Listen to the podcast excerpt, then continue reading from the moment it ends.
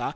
Então a gente pode até dizer assim que o que diferencia uma pessoa que consegue se autocontrolar para uma pessoa que consegue se autorregular é o autoconhecimento, tá? Que está ali no meio. Hoje, nessa aula, você já tem um baita de um autoconhecimento, porque você tem conhecimento neurocientífico de como seu sistema sensorial, seu sistema nervoso, seu sistema endócrino, seus processos cognitivos, seus comportamentos funcionam, tá? Só com isso você já tem um baita de um autoconhecimento, tá?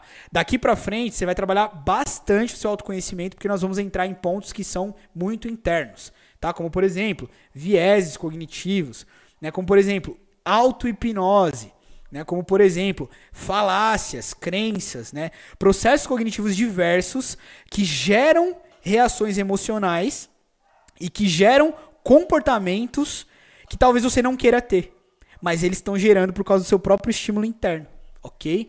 Você deve passar por isso. Às vezes você lembra de coisas que você não quer lembrar, sem querer lembrar. você lembra de coisas que você não quer lembrar e acaba ficando emocionalmente alterado.